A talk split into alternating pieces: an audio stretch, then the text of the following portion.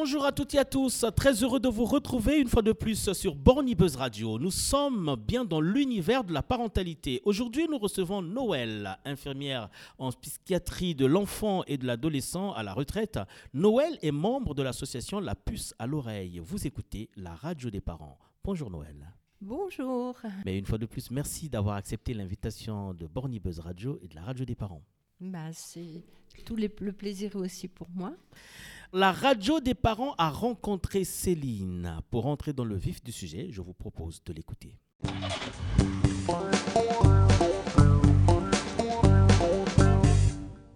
Bonjour madame. Bonjour. Vous habitez quel quartier? Borny. Vous habitez le quartier Borny. Vous avez des enfants? Oui, j'ai quatre enfants. Fille, garçon? Euh, trois garçons et une fille. Trois garçons et une fille. Nous sommes sous la radio des parents. Avez-vous des questions à poser euh, pour lesquelles vous voudriez avoir des éléments de réponse? Donc j'ai deux questions. De voir déjà euh, la différence euh, entre colère et caprice chez l'enfant. Souvent les colères quand ils se disputent entre eux pour euh, certaines choses.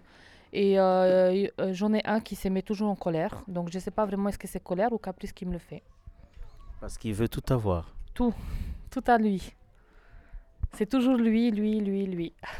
Et deuxième question, euh, la jalousie, euh, comment on peut constater est-ce que l'enfant il est vraiment jaloux ou pas de son frère ou sa sœur? S'il n'est pas peut-être jaloux sur ses frères et sœurs, est-ce que je fais quelque chose de différent que, avec les autres qu'avec lui? Donc je ne sais pas vraiment est-ce qu'il est jaloux ou c'est la jalousie ou pas?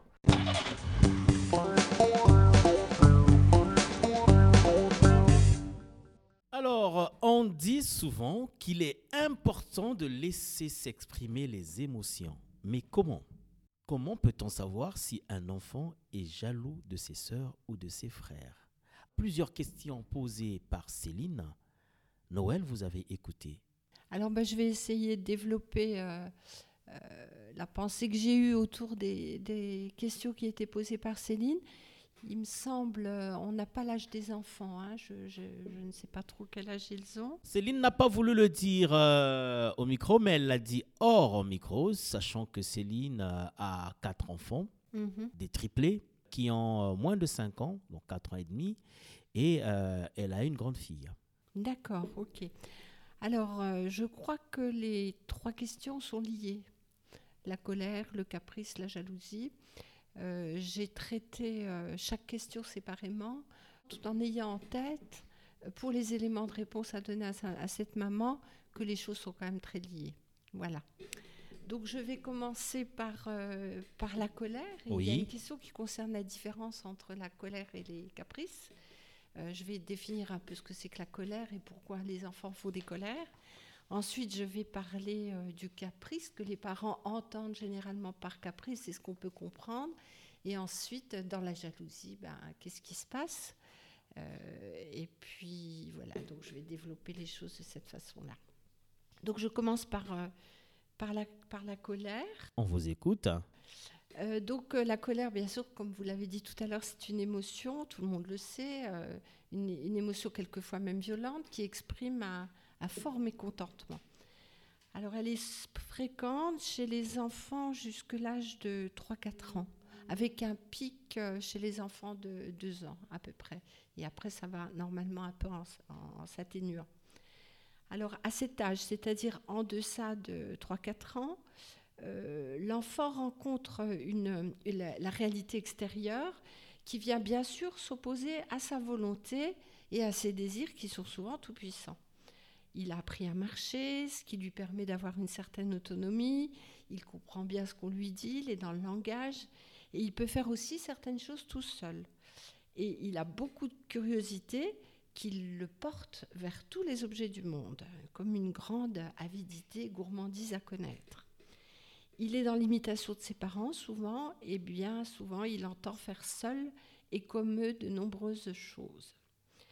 Alors là, le temps, parce qu'il y a eu un temps où la maman répondait parfaitement aux besoins du bébé qu'il était, est fini, c'est révolu. Et l'enfant doit apprendre à faire face à une réalité qui ne s'adapte pas tout à fait à ses souhaits, comme le faisait la maman quand il était un bébé. Il prend alors conscience de la différence, la différence entre sa réalité interne, ce qu'il aimerait faire, ses désirs, ce qu'il aimerait avoir, et la réalité extérieure représentée par l'environnement, le monde, l'éducation, les limites, qui n'y répond plus, comme la maman le faisait quand il était un bébé. Cette prise de conscience, elle est tout à fait nécessaire et importante pour pouvoir établir la différence entre son soi, c'est-à-dire sa personne, et ses désirs, ses rêves, ses pensées, et le non-soi qui se trouve à l'extérieur de lui, c'est-à-dire tout l'environnement. Alors cette étape de différenciation, elle est vraiment indispensable pour la construction de la personnalité de l'enfant et bien sûr par la suite son adaptation dans la vie sociale. Mais si c'est un travail nécessaire pour le petit, pour qu'il puisse grandir, c'est aussi une bataille, une rencontre douloureuse pour lui entre deux exigences qui s'affrontent, le monde à l'extérieur et ses désirs à lui. Et cela se traduit par des colères, des éclats plus ou moins fréquents. Chez les enfants, donc, comme je le disais tout à l'heure, un pic autour de deux ans et jusque quatre ans à peu près. La colère est comme l'affirmation de ce qu'il peut montrer, de ce qu'il veut montrer et dire en l'accentuant. C'est comme s'il nous disait J'ai ma propre personnalité et j'entends bien la défendre. Une fois acquise, donc cette différenciation importante dont on parlait, il peut bien sûr y avoir encore des réactions fortes d'opposition, car le chemin pour grandir prend beaucoup de temps. Comme le dit l'adage, c'est dur de, on, dit souvent qu'on prend ses désirs pour des réalités. En fait, euh, il y a ce travail-là à faire de différencier les, deux hum, espaces soi et les autres. Face à cet enfant en colère, que faire et comment faire? Alors, je crois que faire, c'est peut-être là comprendre ce qui lui arrive et ce qui se passe en lui. On peut déjà entendre que ces colères ne font pas de lui un méchant garçon ou une, une méchante petite fille. La colère est à cet âge une expression normale. On peut aussi comprendre que ça chauffe à l'intérieur de lui et que ça n'est pas drôle de se voir interdire et limiter sans arrêt ce qui fait envie. Comprendre, c'est se mettre à sa place, c'est-à-dire avoir de l'empathie. Bien sûr, ça ne signifie surtout pas renoncer aux limites éducatives que l'on a en tant que parent, la légitimité et le devoir de poser. Alors, on peut lui parler aussi à cet enfant euh, en tenant compte un peu de ce que j'ai développé là précédemment et on peut lui dire, à ce moment-là, euh, sans toutefois attendre que la colère ne le déborde trop, parce que la colère qui envahit, l'enfant n'entend plus rien. Hein. Alors on peut peut-être lui dire euh, qu'on représente pour lui à ce moment-là une méchante papa, un méchant maman, parce qu'on s'est opposé à lui, mais que l'on est toutefois obligé de le faire pour qu'il grandisse. Oui, mais qu'est-ce qu'il faut faire? Parce qu'à chaque fois qu'on peut parler à cet enfant, il ne comprend pas. Alors, euh, je vais peut-être le développer par la suite parce que si c'est peut-être un enfant capricieux, coléreux, euh, je vais peut-être donner aussi des indications à la maman. Euh, il, faut, il faut quand même se mettre un peu dans la peau de l'enfant et voir qu'un enfant qui est coléreux, qui est envieux, qui est jaloux, qui est capricieux, c'est avant tout un enfant qui souffre, qui va, qui va pas forcément bien. Donc il faut essayer de comprendre ce qu'il ressent. Et se mettre à sa place, c'est ça comprendre ce qu'il ressent. Il ne peut pas le dire avec des mots. Comme nous, quand on est fâché, on va dire bah, Je suis en colère parce qu'un tel. Les, enfants, ils sont un peu dans l'immédiateté des choses et, ça va très vite. Il reçoit quelque chose de l'extérieur et paf, il réagit tout aussi. Donc il faut que la maman l'aide à développer cet espace de pensée et lui parler, euh, déjà comprendre, se mettre à sa place et lui parler de ce qu'on imagine qu'il a vécu, c'est lui permettre de développer cet espace-là. Voilà. Et ensuite, euh, bien sûr, bien sûr, euh, je l'ai dit, ça n'empêche pas de continuer à jouer son, rôle de parent. C'est pas parce qu'il est capricieux euh, et puis coléreux qu'on va plus mettre de limites et qu'on va pas l'éduquer. Mais il y a ce double mouvement à faire fermeté éducative d'un côté et compréhension de l'autre pour l'aider à moins souffrir de, ses émotions fortes. Alors peut-être aussi un, un élément important, c'est que les petits enfants euh, et ça dure quand même un moment. L'enfant est quand même dépendant de ses parents pour un temps. Hein. Euh, l'enfant qui est en colère, euh, là peut-être qui est souvent en colère, c'est peut-être un enfant qui montre qu'il a besoin de ses, ses parents, dans cette étape-là pour, pour la franchir, cette étape, pour aller au-delà. Ça, ça concerne la colère. Alors, qu'est-ce qu'on entend finalement quand les parents nous parlent de caprice? Alors, c'est une, souvent c'est considéré où on entend une demande obstinée, insistante, de la part d'un enfant, ou alors une demande déplacée, euh, injustifiée, non raisonnable. Mais au-delà du fait et de l'anecdote, on peut aussi y entendre, y voir, comme dans la colère, une demande d'attention et d'aide adressée aux parents. Que pourrait montrer un enfant dont on dirait qu'il est capricieux? Peut-être qu'à ses yeux, ces demandes ne sont jamais tout à fait satisfaites et les réponses des parents, même s'ils font du mieux qu'ils peuvent, ne l'apaisent et ne le tranquillisent pas. Il aura peut-être plus qu'un autre le besoin d'être rassuré et rassuré que ses parents l'aiment et que ce serait pour cette raison qu'il les solliciterait beaucoup. Alors on voit les caprices dans différentes situations. Par exemple, lors de la naissance d'un petit frère ou d'une petite sœur. Euh, la maman doit s'en occuper beaucoup, elle est moins disponible pour, le, pour le, l'enfant aîné. Alors il peut ressentir euh, aussi, euh, bon, au-delà, au-delà finalement de, cette situation où il y a un petit frère ou une petite sœur qui naît, où l'enfant se sent un peu laissé pour compte, puisque maman doit s'occuper beaucoup du petit, il y a aussi une autre euh, un autre exemple, ce serait aussi l'enfant qui, euh, qui, euh, qui a des parents qui sont très soucieux, qui ont un problème de vie, qui rencontrent quelque chose de difficile sur leur chemin. Et l'enfant capricieux qui fait des colères peut d'une certaine façon vouloir les faire sortir de cet état-là. Voilà. Comme pour les aider, euh, ou comme euh, pour leur dire et eh, papa et maman, vous êtes préoccupés par des choses, vous n'êtes pas trop disponibles, mais moi je suis là quand même. Donc on va faire du bruit pour se faire remarquer. Tout ceci dépend bien sûr de l'âge de l'enfant. Je vais quand même revenir sur quelque chose d'important qui est le bébé. On entend des fois dire des parents que les bébés font des caprices. Moi je pense qu'un bébé ne fait pas de caprices. Euh, lorsqu'il pleure, un bébé exprime un besoin et celui-ci doit être satisfait. Il a faim, il a soif, il est fatigué, il est malade. Mais aussi, il s'ennuie, il a besoin d'attention, de câlins, de bercement. Euh, en tout cas, il a besoin du contact et de la compagnie de son parent.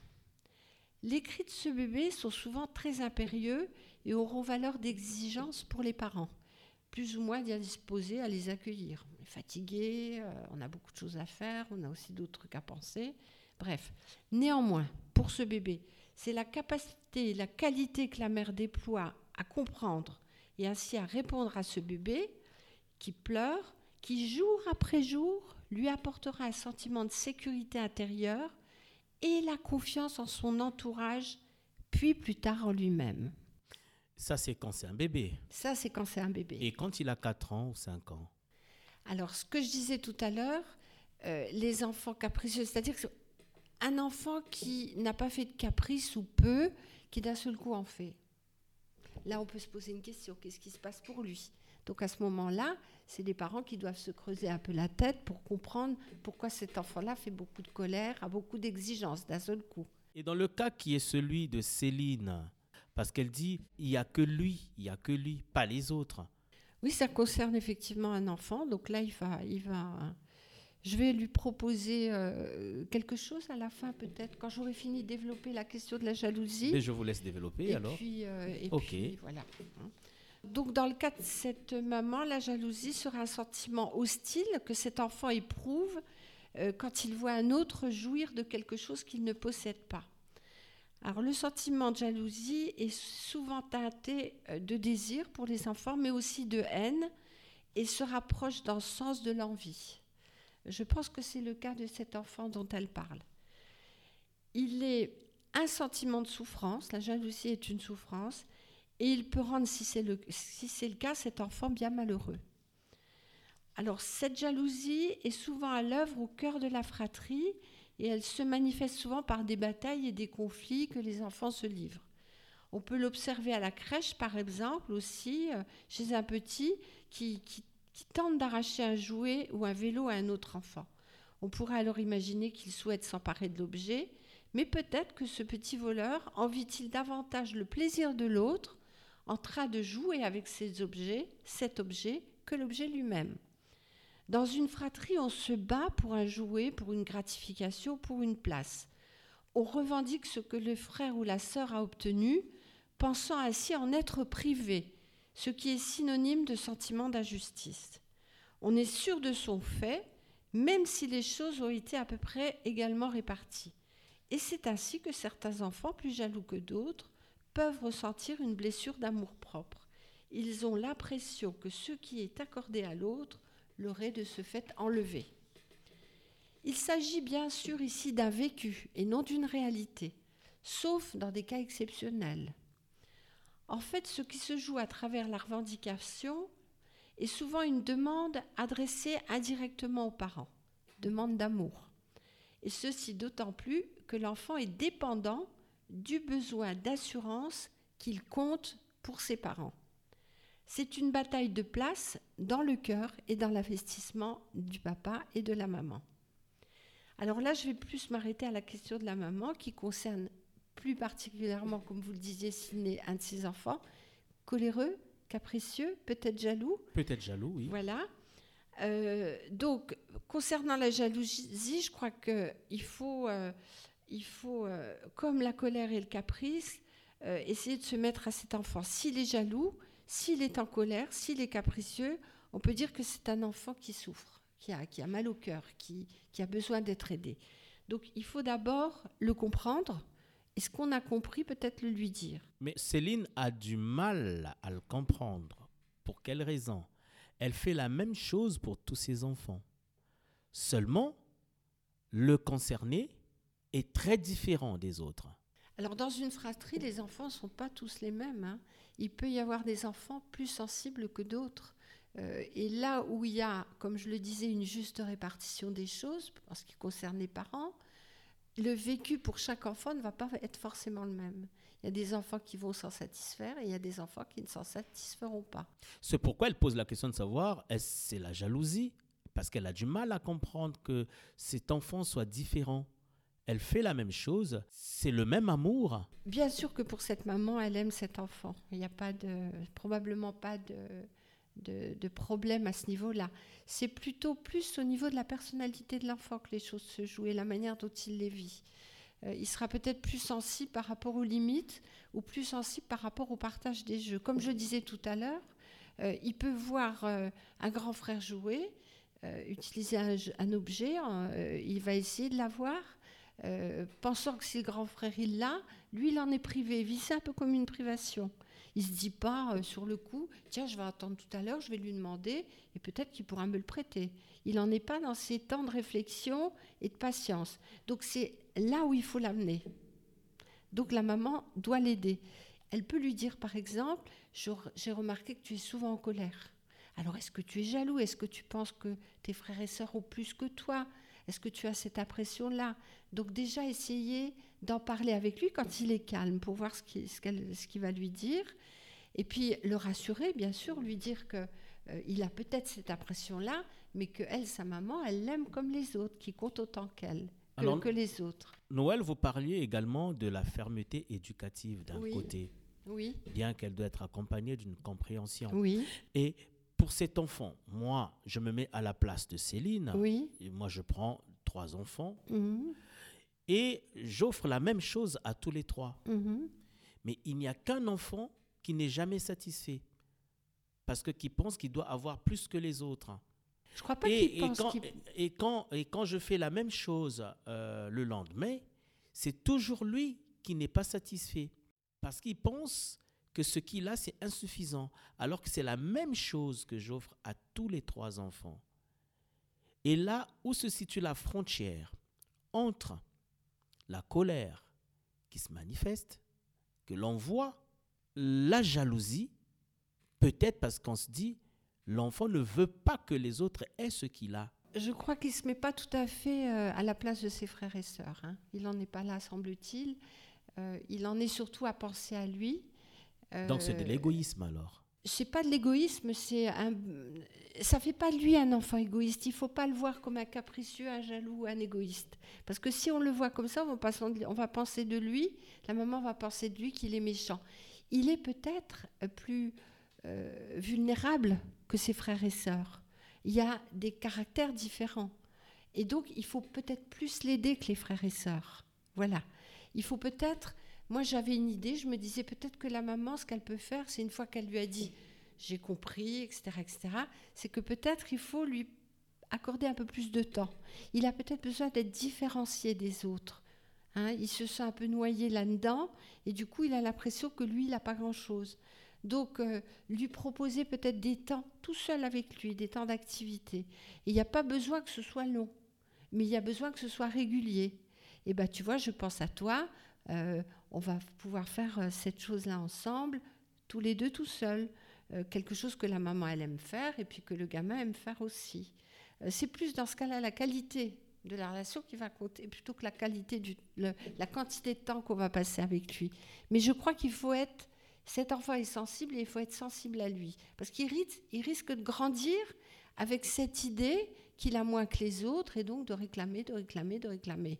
Et on passe à côté d'une blessure ou d'une fragilité qui est la sienne. À ce moment-là, si euh, les, propositions là que je fais, euh, à savoir euh, lui parler, se mettre à sa place, penser un peu à sa place, lui donner des mots par rapport à ses ressentis, et passer un peu plus de temps avec lui qu'avec les frères et sœurs, en expliquant aux autres.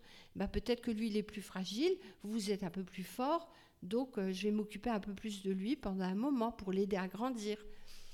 Et si, euh, si ça n'allait pas, si ça continuait, si cet enfant persistait dans sa façon d'être, je crois qu'à ce moment-là, il faudrait qu'elle demande euh, un conseil. il faudrait peut-être une consultation auprès d'un spécialiste, une psychologue ou un pédopsychiatre pour aider cet enfant-là et cette maman-là qui, on le sent, elle dit est-ce que c'est moi qui fais qui fait pas assez pour lui? Est-ce que ça n'a rien à voir avec ce qu'elle fait ou ce qu'elle fait pas hein? Voilà. Alors Noël, euh, en guise de conclusion, Céline nous écoute, mais sachant que Céline n'est peut-être pas la seule maman qui vit cette réalité dans son foyer.